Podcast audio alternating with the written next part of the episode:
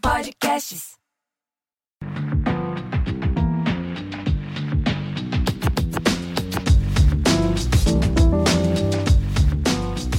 Olá, sejam bem-vindos a mais um episódio do podcast Afrofuturo. Eu sou a Morena Mariá e esse é o nosso espaço para falar sobre amenidades e coisas da vida pela lente do afrofuturismo, mas também sobre cultura africana, não é mesmo?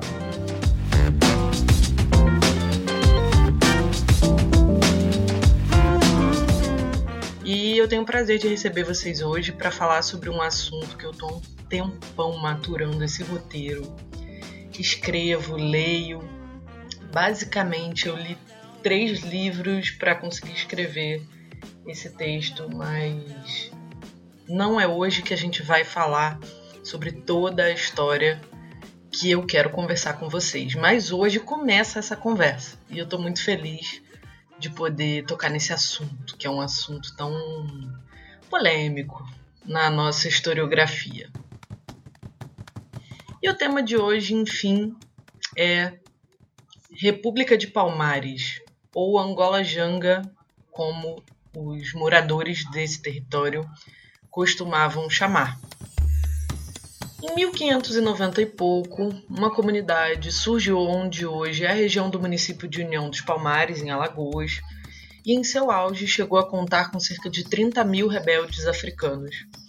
Esse território, onde se estabeleceu o primeiro governo de africanos livres das Américas, foi um verdadeiro Estado africano tradicional, por sua forma de organização socioeconômica e política.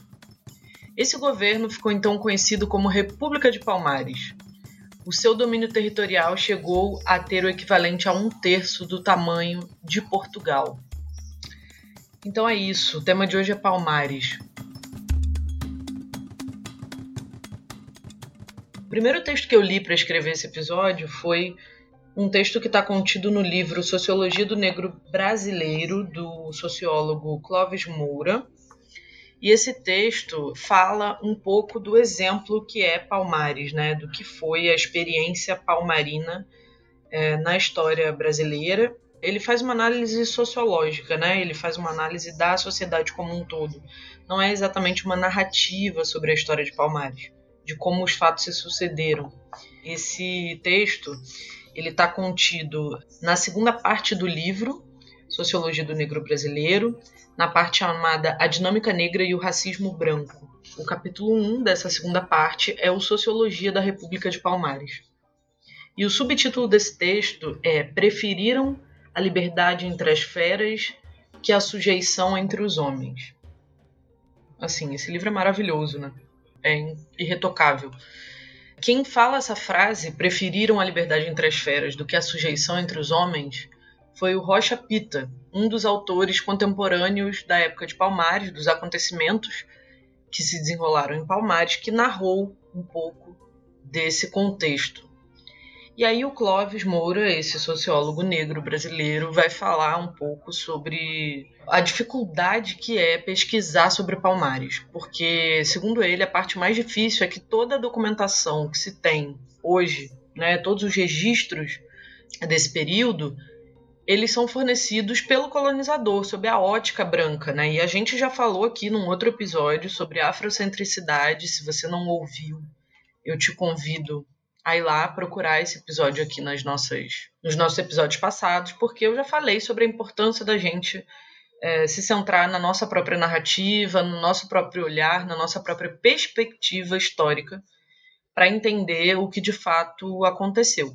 Então, o Clóvis ele começa essa reflexão problematizando essa questão de Palmares ter sido contada pela ótica branca, da gente não ter registros de uma ótica negra, né, da, das próprias pessoas que viveram, né, dos próprios palmarinos.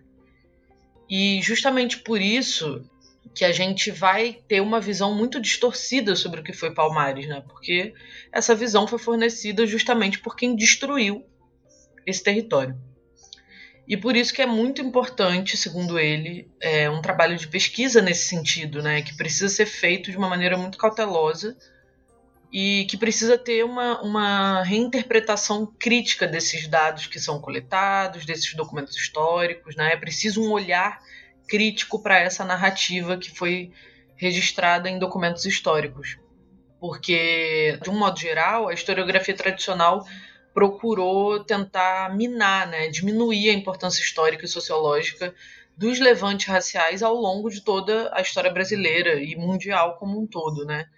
Especialmente no caso de Palmares, a historiografia tradicional trata Palmares, abre aspas, como valhacoutos de bandidos, de bárbaros, de fetichistas e criminosos, fecha aspas. Por essa descrição, vocês já podem ter noção do que, que a gente está falando, né? A gente está falando de um olhar verdadeiramente colonial. Então, essa análise do Clovis ela é muito rica, porque ele vai tentar desarticular esse, essa interpretação de Palmares enquanto esse antro de libidinagem, né? de amoralidade. Um outro obstáculo importante que se soma a essa pesquisa, segundo ele, é a destruição quase que completa da população primitiva de Palmares, né, dessa época, e o envio das pessoas que viviam lá para outras áreas depois da queda do sistema palmarino. E isso criou um vácuo de memória histórica e social e isso impede também um trabalho de colheita, um trabalho de, de campo mesmo, né, que poderia ser feito a partir da oralidade com as tradições, com os ritos, com as lendas, os mitos, né, que são capazes de remontar aí sim um imaginário dos palmarinos pela ótica dos seus descendentes. E por Palmares ser uma república que seguiu a tradição africana, existia uma estruturação muito forte dessa transmissão de saberes e de conhecimentos com base nessa oralidade. Então, por isso também faltam documentos sob essa perspectiva. Né? Ele ressalta que a historiografia negava a existência de zumbi, inclusive enquanto personagem histórica, e que o entendimento de que ele realmente existiu foi fruto de muitas pesquisas de historiadores comprometidos negros, né, comprometidos com essa abordagem mais afrocêntrica, né, para comprovar a existência de zumbi. O Clovis também vai falar um pouco nesse início do texto, né, nessa apresentação desse texto, que nas sociedades tradicionais africanas existia uma estrutura que era desenvolvida na oralidade para preservar e transmitir essa memória coletiva que era composta pelos gêneros da poesia, do conto, dos provérbios, dos ditados, das adivinhações, dos poemas cantados, dos coros, das canções místicas. Então são diversos gêneros que funcionavam como uma espécie de tecnologia ancestral, que é um termo que eu venho tentando cunhar há algum tempo e buscando inspiração para chegar numa definição interessante para esse termo. E então esses gêneros eles funcionavam como uma tecnologia ancestral mesmo de transmissão desse conhecimento, desses saberes. E aí os responsáveis pela transmissão dessa memória podiam ser divididos em, basicamente, os detentores de autoridade política, né, os chefes, os reis, enfim, essas pessoas que tinham cargos políticos, os nobres, que eram pessoas ligadas a essas autoridades pela família, os chefes de cultos ou sacerdotes e os velhos contadores, griots e personalidades responsáveis de ofício, né, que tinham o ofício de contar as histórias e de manter essa biblioteca viva, né, na nossa memória. E vale lembrar que tudo isso que eu estou falando não era algo, ah, alguém me contou uma história e eu saio contando. Não. Isso tudo era uma estrutura mesmo intencional, né? proposital. Isso era uma mídia, né? uma tecnologia comunicacional empreendida na tradição africana. Não eram pessoas aleatórias que falavam qualquer coisa por aí. Eram pessoas que eram iniciadas, eram preparadas, passavam a vida estudando e que tinham essa função social de transmissão da memória.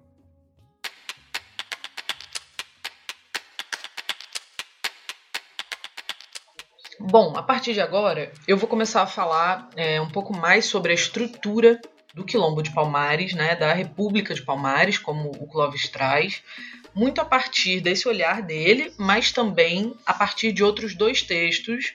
Um é um texto sobre o exemplo de Palmares, que está no livro O Quilombismo, Documentos de uma Militância Panafricanista, do Abdias do Nascimento, e do livro Escravidão, volume 1, do Laurentino Gomes. Né? Baseado nesses três livros, eu começo agora essa análise da estrutura social palmarina. O Clóvis Moura, ele começa uma análise muito interessante a partir de uma espécie de inventário de terras, né, que vai falar desses recursos de fauna, de flora, vai falar um pouco da formação hidrográfica e de características geográficas da região onde Palmares se desenvolveu, buscando os relatos das pessoas que escreveram sobre essa região ou que enviaram cartas, né, de alguma forma narraram a região na época, né, nesses documentos históricos. E basicamente é, era uma região de Mata Brava, né? A região ali de Palmares era uma região de Mata Brava e de montanhas muito inóspitas que chegavam à extensão de 27 mil quilômetros quadrados. Esse era o total que chegou, o máximo que Palmares, a República de Palmares, chegou a ter é, em termos de extensão territorial, segundo um documento é, do Edson Carneiro, que é citado pelo Clóvis Moura no seu texto. Já segundo Laurentino Gomes, o território de Palmares se estendeu né, em meados do século XVII, da região do Cabo de Santo Agostinho ao sul de Recife, da cidade de Recife, até o curso inferior do Rio São Francisco, atual divisa de Alagoas com a Bahia. Então a gente está falando aí de três estados, né? Era um quilombo que se estendeu pelo que hoje a gente conhece como uma dimensão territorial de três estados. É disso que a gente está falando. Essa é a dimensão. 27 mil quilômetros quadrados. E é curioso, né, que quando a gente aprende sobre Palmares, geralmente é numa perspectiva de ah, aquela aldeiazinha ali de uns negrinhos que ficava ali plantando os negócios e mastigando os capins, né? Ninguém nunca fala pra gente que Palmares atingiu essa dimensão territorial. Bom, Palmares era chamado Palmares devido à abundância de palmeiras de diversas espécies que povoavam essa região. E essas palmeiras eram matéria-prima muito importante para fazer as casas, as camas, os abanos de fogo. Os negros palmarinos também comiam os cocos e os palmitos, derivados dessas palmeiras. Além disso, produziam azeite para fazer uma espécie de óleo de coco, produziam manteiga de coco e também o vinho de palma, que era de fato uma iguaria muito consumida pelos negros da época. Essa região tornou-se apropriada para o estabelecimento desses quilombos devido a algumas espécies de palmeiras espinhosas que dificultavam muito o deslocamento, que é uma espécie de palmeira bem baixinha, né, que ela tem muitos espinhos na, na parte do tronco, na parte de baixo, que pega justamente na região das pernas. E por conta dessa espécie de palmeira ser muito comum nessa região, dificultava muito o deslocamento. E o terreno também era bastante acidentado, com muitas montanhas. Ainda é, obviamente, né? E isso dificultava bastante esse deslocamento, então era ideal justamente para se montar um refúgio, um lugar onde as pessoas não fossem alcançadas pelo poder colonial. Além disso, essa região também conta com várzeas alimentadas por uma complexa rede de muitos rios e riachos que alagavam e alagam né, nos períodos de chuva torrencial e tornam o solo próprio para cultivo. Esse solo dessa região tem uma presença muito abundante de um acúmulo de matéria orgânica, né, conhecido como massapê na cultura afro-brasileira. Nos pontos de Umbanda, também nos pontos de Jongo, a gente ouve muito falar de massapê, né, de pisar o massapê, mas essa matéria orgânica também pode ser conhecida como humus, né? Aquela matéria orgânica que deixa a terra bem preta. E justamente por essa região ser uma região que alagava e produzia muito acúmulo de matéria orgânica, tornando o solo muito fértil, essa região onde Palmares ficava encravado era uma das mais produtivas e importantes economicamente para o governo colonial, né? justamente devido a essas características geográficas e geológicas. Então, era ali o supra-sumo, essa região da Zona da Mata pernambucana, né, uma região onde o governo colonial instalou muitos engenhos de açúcar, né, e era uma região vital para a saúde econômica da colônia. Por isso, justamente por essa importância, a existência de Palmares se tornou uma grande ameaça para o sistema escravista, né? Por isso também, na cerimônia do 20 de novembro, que acontece até hoje, uma parte do rito é subir as ladeiras muito íngremes, as montanhas muito íngremes ali do entorno de onde era o mocambo do macaco, carregando as oferendas na cabeça. Eu já estive presente nessa cerimônia, já trabalhei, inclusive, já servi comida para as pessoas, já dormi no alto do Quilombo dos Palmares e é uma experiência que eu recomendo aí para qualquer pessoa negra que quer de fato revisitar as raízes de resistência africana no Brasil. É muito emocionante.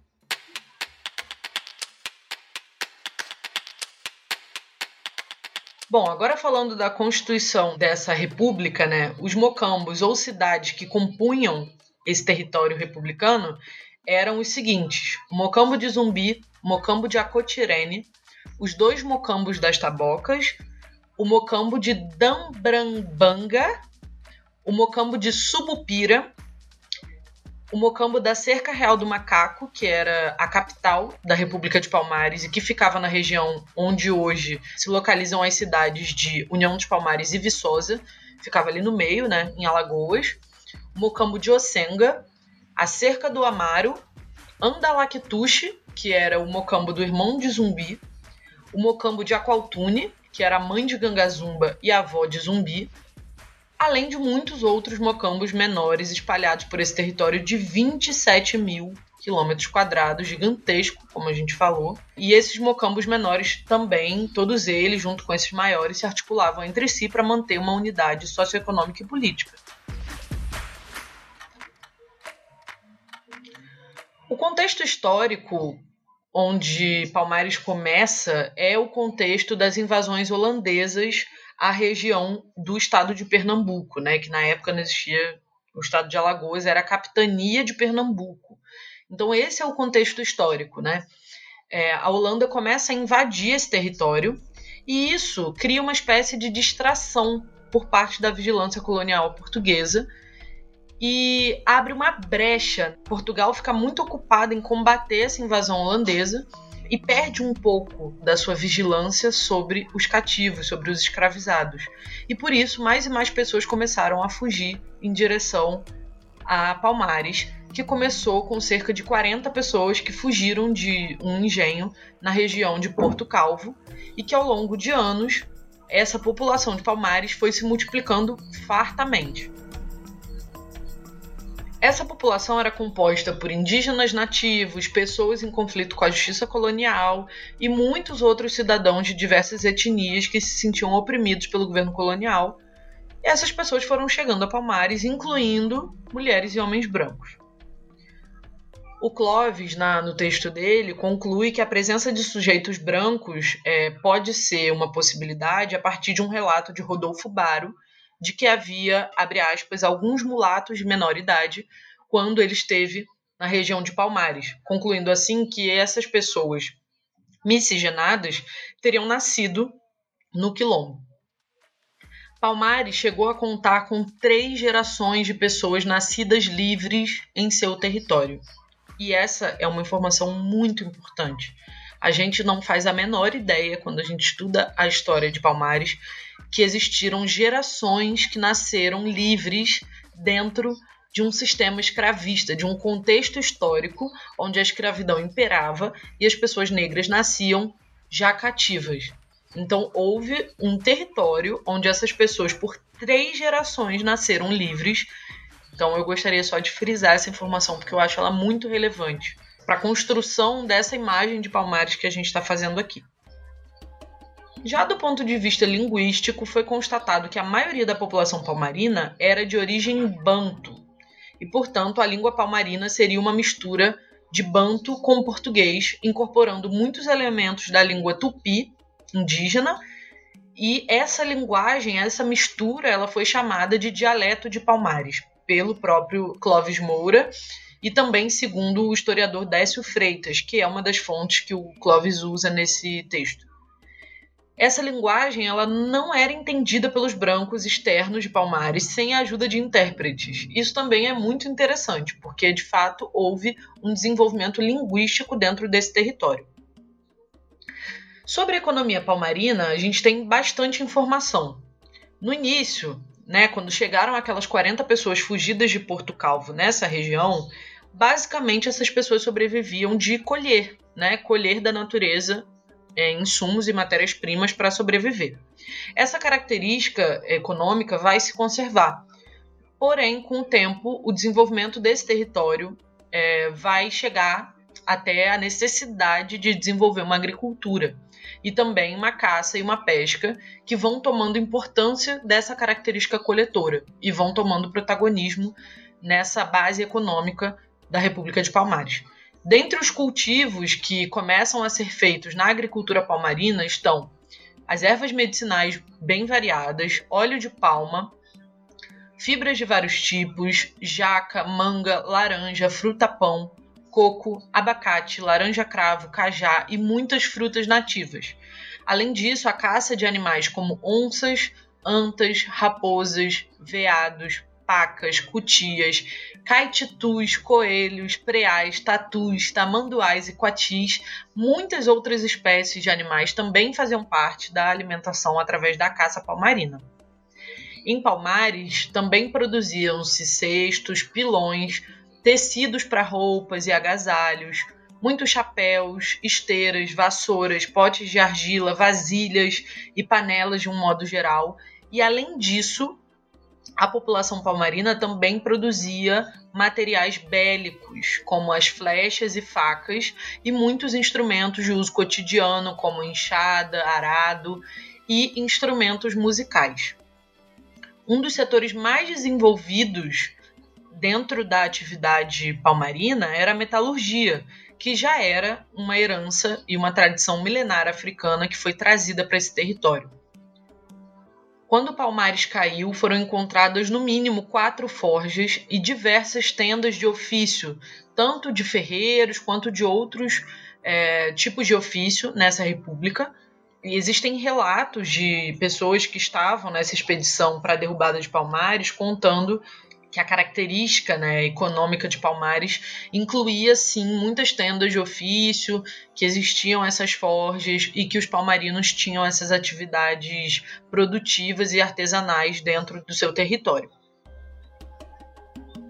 Com o aumento populacional progressivo de Palmares, a complexificação dos sistemas militar, político e econômico, a agricultura acabou se tornando a base intensiva de produção da República Palmarina usando as técnicas agrárias que foram trazidas de milhares de anos de experiência africana, a economia palmarina se tornou agrícola, criando excedentes econômicos para uma redistribuição interna e também externa. A forma de cultivo em Palmares, né, da agricultura palmarina, era a policultura de produção intensiva, porém era comunitária, familiar. Né? Eles plantavam muito, com bastante intensidade, mas era de maneira familiar, eram hortas familiares, né? eram roças no entorno das casas das pessoas. Eles plantavam principalmente o milho, que era colhido duas vezes por ano. Esse era o principal insumo da agricultura palmarina. Depois da colheita do milho, eles descansavam por cerca de duas semanas e plantavam também outros insumos como feijão, mandioca, batata doce, banana, cana, são muitos os insumos produzidos em Palmares, a gente fica impressionado, né? Conforme a gente vai lendo e descobrindo, é muito impressionante a variedade produtiva. Essa era, portanto, a produção base da República, né? E os excedentes que eram produzidos eram distribuídos entre os membros da comunidade e também era estocado para as festas, tanto de lazer quanto religiosas, e para as guerras, né? Os períodos de guerra em que não era possível produzir a sobra era trocada com os vizinhos, os pequenos produtores do entorno do quilombo, por artigos de necessidade da comunidade. A maneira como se produzia em Palmares era a antítese do sistema latifundiário de plantation escravista do governo colonial. Aquele sistema de monocultura para exportação, aquela coisa que a gente estuda na escola, né, de plantation e tudo mais é, que se plantava uma coisa só, né? Plantava cana-de-açúcar, era tudo cana-de-açúcar. Em Palmares não era assim, era uma policultura. Então tinham vários tipos de cultivo de insumos diferentes. Os níveis de produtividade da República Palmarina eram muito superiores, mais dinâmicos e os resultados eram muito diversificados. Além disso, eles não colocavam uma categoria inteira de pessoas em estado de indigência e de destruição para produzir as suas necessidades, né?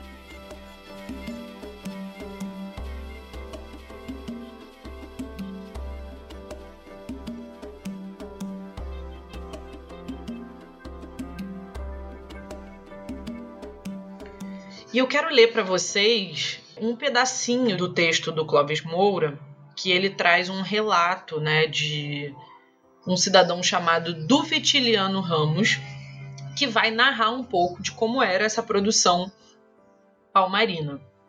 Na página 204 do livro, ele vai dizer: Disso se deduz que os quilombolas, ao repudiar o sistema latifundiário dos sesmeiros, adotam a forma do uso útil de pequenos tratos roçados, base econômica da família livre, que o excedente da produção era dado ao Estado como contribuição para a riqueza social e defesa desse sistema, que a solidariedade e a cooperação eram praticadas desde o início dos quilombos, que deve remontar aos princípios do século XVII, que a sociedade livre era dirigida por leis consagradas pelos usos e costumes, que não existiam vadios nem exploradores nos quilombos, mas sim uma ativa fiscalização, como só ia acontecer nas sociedades que se formam no meio de lutas, contra formas ultrapassadas de relações de produção.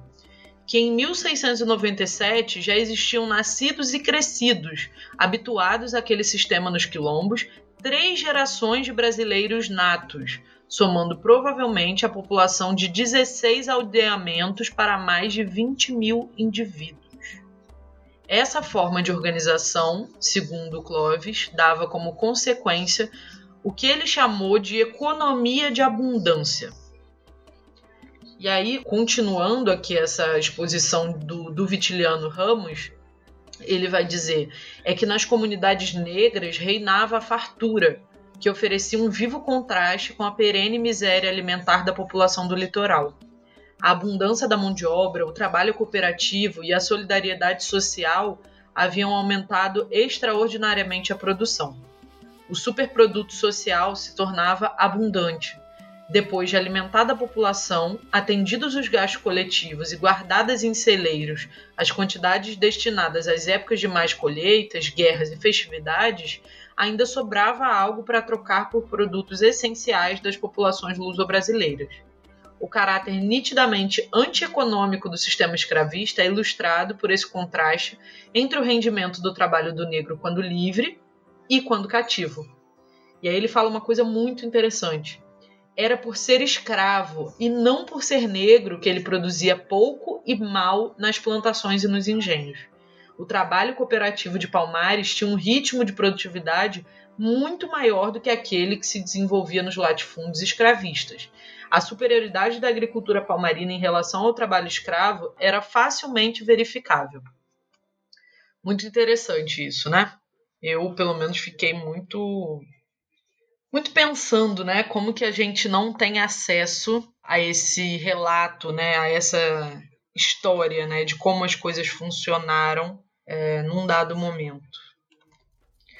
Bom, a propriedade da terra em Palmares era de caráter coletivo, né, o comunalismo, como viria a chamar o Abdias do Nascimento, embora não existam registros por escrito de como isso funcionava, né?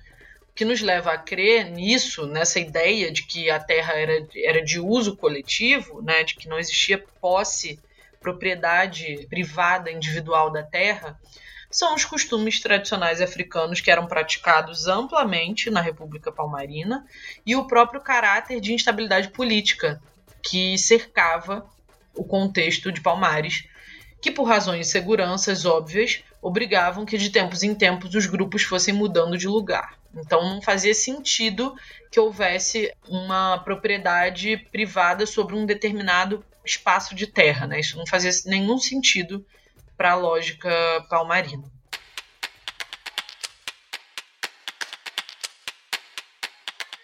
Já sobre a segurança de Palmares, essa segurança, essa função da segurança era responsabilidade do exército palmarino a instituição palmarina do Exército possuía uma estrutura muito complexa. E uma das características mais marcantes era o fato de que, em períodos de guerras, todos os palmarinos eram convocados a defender o seu território e o seu povo sem divisão de sexos. As armas utilizadas pelo exército eram o arco, a flecha, as facas, as lanças inclusive, armas de fogo trocadas com vizinhos ou muitas delas produzidas dentro do próprio território nas forjas. As táticas de guerrilha empregadas no início, quando Palmares era seminômade ainda, naquele período coletor, deram aos poucos lugar a uma luta de trincheiras e posições, quando a República começou a se estabelecer com um caráter mais sedentário, né, de fixar bases e a agricultura se desenvolvendo fez com que esse caráter nômade fosse desaparecendo e, portanto, fazia sentido uma luta de trincheiras onde se precisava defender posições e um espaço de terra determinado. As manobras militares usadas pelos palmarinos foram identificadas pelos próprios portugueses e também pelos holandeses como sendo as táticas típicas dos guerreiros Iaca e dos Imbangalas, conhecidos pelos portugueses como jagas. Essa técnica consistia basicamente em recuar mediante o ataque colonial e sumir na mata sem deixar nenhum resquício de presença. E aí, conforme o ataque colonial ia avançando, a missão colonial ia avançando em direção ao território, eles precisavam parar para dormir, parar para comer ou para reabastecer. E durante essas paradas, as forças coloniais eram atacadas pelas, pelos guerreiros em assaltos relâmpagos e em saques de maneira sucessiva até sua completa exaustão. Então era dessa forma que eles davam um cansaço, digamos assim, nas forças coloniais. Além disso, eles também utilizavam armadilhas pontiagudas de madeira instaladas no chão da floresta e cobertas com folhagem, e isso tornava a caminhada uma missão quase impossível. A própria palavra quilombo, que é escrita com K, vem do quimbundo, que é uma língua, um idioma falado até hoje em Angola, e que significava, essa palavra quilombo, significava acampamento ou arraial. Além disso, podia designar também um acampamento militar ou uma sociedade de iniciação dos guerreiros jagas, né? Desses guerreiros que eu falei, Iaca e Imbangalas, que eram aliados da rainha Nzinga, né? Da qual eu ainda quero falar aqui com vocês. Bom, a partir disso, forma-se uma casta social dos militares dentro da estrutura da República, e é essa casta que vai se revoltar junto ao zumbi contra a capitulação de Gangazumba, que era na, na época o rei, o chefe né, da República de Palmares, que tentou capitular com o governo colonial português. Então, uma certa parte dessa casta militar vai se unir a Zumbi, que era o chefe de armas, e vai se voltar contra Gangazumba. Mas isso eu não vou abordar hoje, eu quero mais falar com vocês da estrutura sociológica mesmo do quilombo, e eu vou deixar para contar a história de Palmares num outro episódio, porque eu percebi que ia ficar muito grande, eu não ia conseguir fazer isso tudo de uma vez. Justamente por não ter sido criado para defender posições particulares, e sim ter sido criado para defender o bem-estar de toda a comunidade, é que os militares palmarinos vão se insurgir contra a Gangazumba, que vai ceder a pressões coloniais é, de um governo que fazia os seus familiares reféns. Né? Eles sequestraram pessoas da família do Gangazumba para fazer com que ele cedesse. Né? E, e isso, essa capitulação do Gangazumba, colocava em risco toda a estrutura comunitária já que o acordo de capitulação que o Gangazumba estabeleceu com o governo colonial português faria com que todos os indivíduos do quilombo voltassem ao status, à categoria de escravizados. Além disso, os crimes em Palmares eles eram punidos através de um direito de costumes, né? ou como a gente conhece na história como direito consuetudinário, que é um direito governado pelos usos, né? pelo que se faz, pelo que se pratica na cultura. Esses crimes eram basicamente o adultério, o homicídio e o roubo individual, que era considerado uma lesão a patrimônio comunitário.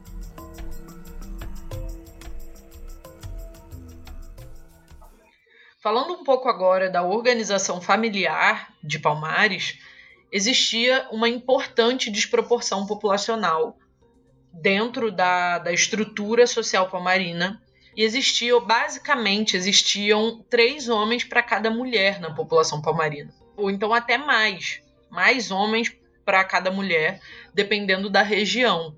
Isso se dava porque na própria forma como o tráfico negreiro, né, com o sequestro dessas pessoas para se tornarem mão de obra aqui no território colonial português que se tornou o Brasil, a própria estrutura desse tráfico de pessoas se estabelecia com base no uso de homens no trabalho agrícola, né? Então já existia é, uma vinda muito maior de homens para o território. E aí, dentro de Palmares, isso se refletia também como uma consequência natural. E justamente por conta dessa desproporção populacional é que Palmares precisou fixar um sistema de organização familiar que desse conta dessa demanda do seu povo. As famílias eram constituídas basicamente, majoritariamente, no modelo de poliandria, que é uma coisa que a gente não ouve falar, mas basicamente é quando uma mulher coabita com diversos parceiros, né? Não necessariamente na mesma casa. E existia também o modelo familiar da poligamia, que seria um homem com mais mulheres, mas essa só era permitida para os homens em posição de liderança e chefia dentro da estrutura palmarina. O Gangazumba, por exemplo, tinha três mulheres, que é, são descritas como duas negras e uma mulata, com essas palavras. E Zumbi, que também documenta-se que teve mais de uma mulher, alguns documentos dizem três, outros quatro, havendo inclusive a possibilidade de uma dessas mulheres ter sido uma mulher branca. O que não seria impossível, já que muitas mulheres brancas prostitutas fugiam das cidades do governo colonial português onde elas eram muito maltratadas, muito rechaçadas, e também muitas filhas de fazendeiros que foram levadas, enfim, é, sequestradas nesses saques aos territórios, foram levadas para dentro da estrutura social de Palmares. Então não seria impossível, né? Mas também não existe nenhuma prova de que de fato Zumbi tinha uma mulher branca.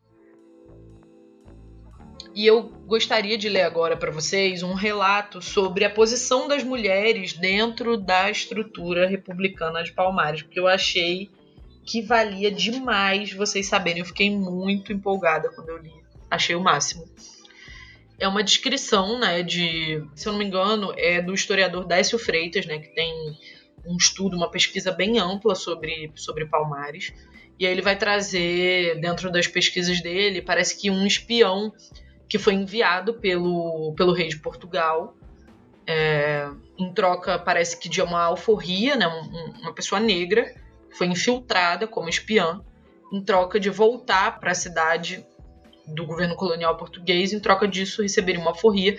Passou seis meses infiltrado em Palmares, né? E aí esse espião documenta-se isso, né, num, num relato de que dentro de Palmares, abre aspas, cada negro que chega ao Mocambo fugido de seus senhores logo é ouvido pelo Conselho de Justiça, que tem que saber de suas tensões, porque são grandemente desconfiados, os palmarinos. Nem se fiam só no fato de ser negro que se apresente, que tanto se certificam das boas intenções do negro que chega, lhe dão mulher, a qual possuem, juntos com os outros negros, dois, três, quatro ou cinco negros, pois sendo poucas as mulheres adotam esse estilo para evitar contendas. Que todos os maridos da mesma mulher, prestem atenção, todos os maridos da mesma mulher habitam com ela o mesmo mocambo, ou seja, a mesma cidade, não necessariamente a mesma casa, todos em paz e harmonia, em arremedo de família, mais próprio dos bárbaros sem as luzes do entendimento e a vergonha que a religião impõe. Essa parte aí a gente considera dispensável que todos esses maridos se reconhecem obedientes à mulher, que tudo ordena na vida como no trabalho. Que cada uma dessas chamadas famílias, os maiorais em conselho dão uma data de terra para que a cultivem, e isso fazem a mulher e os seus maridos. Que a guerra assodem todos nos momentos de maior precisão, sem exceção das mulheres, que nessas ocasiões mais parecem feras que pessoas do seu sexo. Ou seja, as mulheres mandavam nos maridos, mandavam na lavoura e também lutavam na guerra e lutavam com tanta com tanto fervor quanto os homens. Eu achei isso muito legal. E aí o Clovis faz uma pergunta. É, surge uma indagação. Teria havido um matriarcado em Palmares? Essa é aí um, uma indagação interessante para a gente se fazer. E aí, mais na frente, o Clovis vai falar é que, independente de ter havido ou não um matriarcado dentro da, da estrutura palmarina, o que não se pode aceitar é a tentativa de redução da dinâmica social a uma simples regressão cultural, né? Como se o matriarcado ele fosse uma espécie de regressão cultural, né? Que tem um historiador que vai dizer isso, que é uma, uma abordagem bárbara, né? Que, que a poliandria da mulher negra é uma sobrevivência do matriarcado originário, que isso era por si só um traço de involução, né? Quando a gente sabe muito bem que não se trata de nada disso. E aí o Clovis vai dizer que não faz sentido, nem tem nenhuma possibilidade de se explicar a dinâmica da sociedade que se formou num nível de contestação social como Palmares com essa explicação tosca, né? Então, basicamente, eram assim que viviam as mulheres dentro de Palmares. Falando de religião, havia no território uma capela católica construída, que foi relatada em diversos documentos históricos, mas também há relatos de organização de festas onde haviam batuques com experiências espirituais, digamos assim, né? Porém, não há nenhuma documentação de uma estruturação de uma organização religiosa que se desse dentro do contexto da República. Bom, e tem um dito lá na região de União dos Palmares, onde eu já tive o prazer de estar, que até hoje a gente consegue ouvir os batuques quilombolas madrugada adentro. Eu super acredito, porque é um lugar que você entra e você arrepia até os fios de cabelo da cabeça. Então, é isso. Disse até hoje lá em, em União que de vez em quando dá para você ouvir esses batuques que aconteciam por lá. Para quem é do babado, sabe do que eu estou falando, né?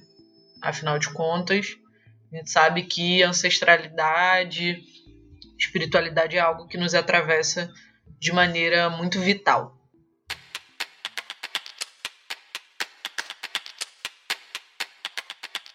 Voltando aqui à nossa narrativa da estrutura administrativa, né? agora vamos abordar o aspecto administrativo dessa república. Basicamente existia o rei, que exercia grandes poderes, e abaixo dele um conselho formado pelos representantes de cada mocambo, ou cidade do quilombo, né? como eu já falei, que tinham autonomia para cuidar dos seus espaços. Cada conselheiro tinha autonomia dentro da, do seu mocambo. Apenas quando o assunto envolvia um problema de grande relevância para o destino da República é que essas decisões eram tomadas coletivamente. A escolha do rei era eletiva, né? não tinha questão de ser hereditário, nada disso. E em caso de traição ou de algum tipo de contenda com relação ao comportamento desse rei, o conselho tinha autonomia para, por exemplo, matá-lo. Então, Estamos falando de um rei que não exercia poderes absolutos. Bom, não existia moeda e todas as trocas comerciais eram estabelecidas pelo escambo. Já falando de uma estratificação social, a gente pode dizer que era uma questão bastante complexa. Assim, a gente ouve muito falar, existiam escravos em Palmares, zumbi tinha escravo. Isso nunca se provou, tá? Já vou logo falar logo aqui de cara. Isso nunca se provou real. Não existe documento histórico que fale que zumbi tinha escravos. Porém, como se vivia num contexto histórico onde a escravidão era algo permitido, pessoas chegavam, eram de certa forma, entre aspas, sequestradas desses engenhos e levadas para dentro do quilombo de Palmares, algumas vezes a sua a contra a sua vontade. Então, essa, esse sujeito poderia ser escravizado dentro dessa estrutura. O que de forma alguma se aproximava das práticas e das divisões sociais que eram estabelecidas na sociedade colonial. Então não tem base histórica nenhuma para se afirmar que a escravidão, entre aspas, bem entre aspas, que existia no contexto palmarino, era sequer parecida com a escravidão que acontecia é, fora desse território, né, num contexto colonial.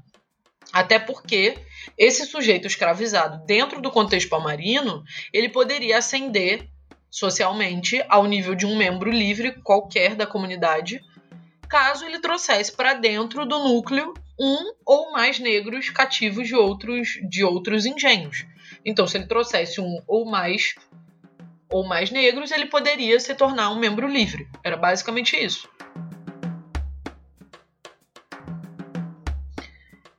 Em 1608, o governador-geral Diogo de Menezes chegou a propor à coroa portuguesa o fim da escravidão africana na capitania de Pernambuco, alegando uma enorme dificuldade de vencer os palmarinos. Vejam vocês, O sucesso de Palmares foi tanto em ameaçar a estrutura escravista colonial que o governador da capitania de Pernambuco pediu pinico e recomendou que a colônia abolisse a escravidão africana lá na capitania dele. Obviamente a coroa não aceitou e meio século depois essa proposta mudou, foi um pouco reformada, digamos assim, para que houvesse uma negociação com Palmares e todos os negros palmarinos fossem alforriados em troca de que eles não aceitassem mais fugitivos e acabassem com os conflitos na região. Essa proposta, ela de fato foi feita e foi aceita por Gangazumba diante do sequestro da sua família. Porém, Palmares como um todo, a comunidade palmarina nunca aceitou negociar sua liberdade e isso nunca aconteceu, de fato.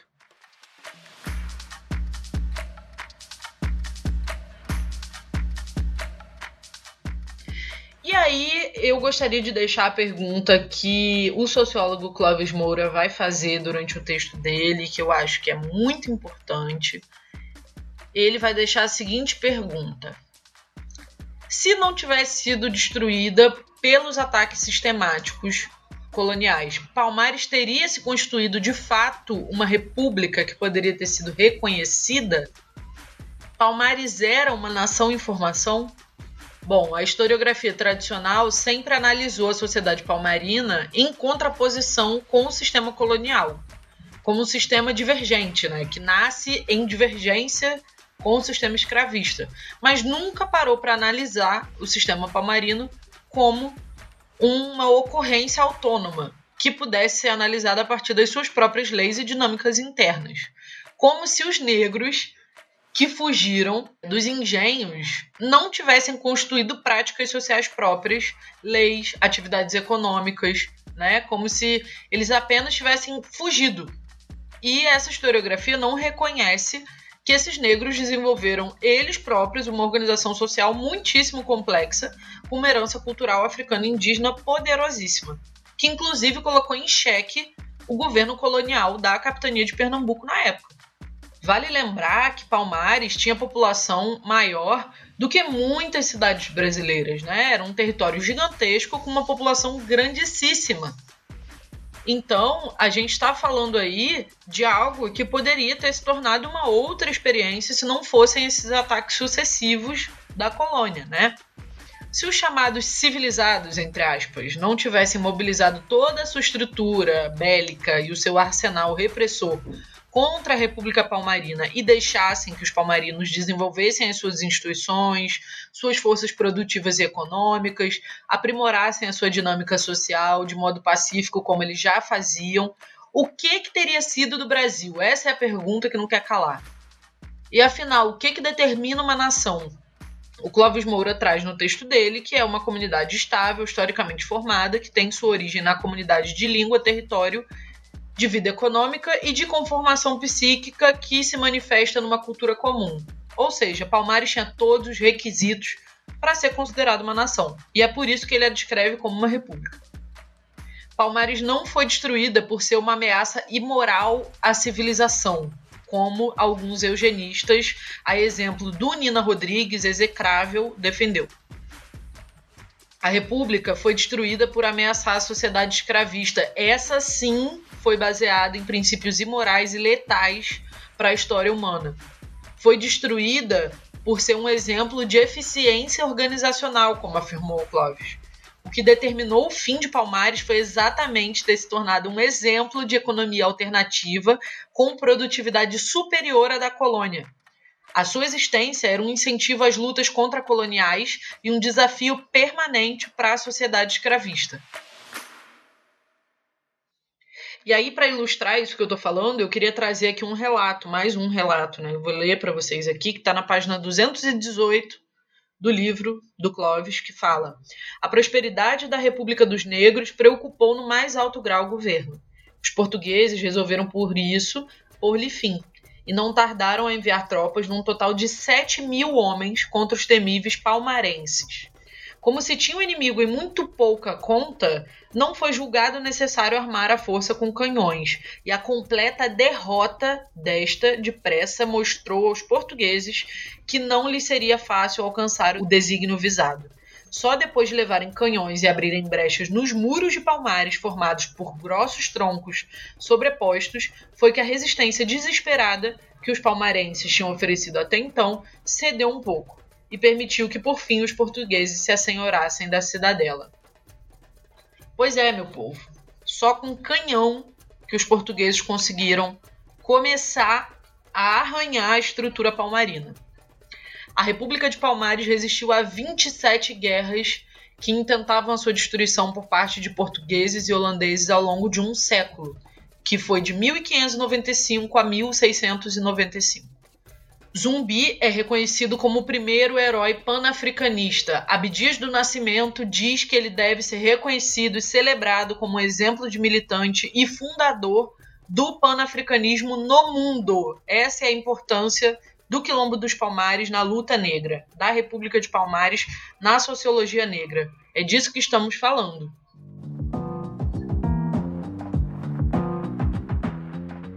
Bom, por hoje é só. Espero que vocês tenham gostado desse episódio e que tenha aberto os olhos e ouvidos de vocês para a verdadeira história negra que está soterrada debaixo de quilos e quilos de mentiras da historiografia tradicional. Hoje eu queria deixar a dica para o futuro para vocês é o livro Angola Janga, uma história de Palmares, que é um romance gráfico escrito e desenhado pelo Marcelo de Salete, que conta a história do quilombo de Palmares através de quadrinhos, né? Conhecido entre os seus moradores como Angola Janga ou Pequena Angola. Esse é um livro de 2017 da editora Veneta e vocês encontram por aí para comprar nas maiores livrarias do país. Marcelo de Salete ganhou o prêmio Jabuti, se eu não me engano, por essa obra e passou 10 anos pesquisando para escrever esse livro. Eu ainda não comprei, ainda não li, mas já estou recomendando porque é de fato um livro altamente recomendado. E se eu pudesse deixar uma segunda dica, seria o livro Cumbi. E esse sim eu tenho, que eu comprei de presente para o meu consagrado, senhor Leandro, porque ele adora quadrinhos, eu comprei para ele o livro Cumbi, que também é da editora Veneta, também é do Marcelo de Salete, é uma belíssima HQ que também conta a história de um quilombo, que vai falar bastante do tronco banto no Brasil, que tem um glossário muito interessante de palavras bantas. É isso, nos vemos num futuro próximo. Até mais.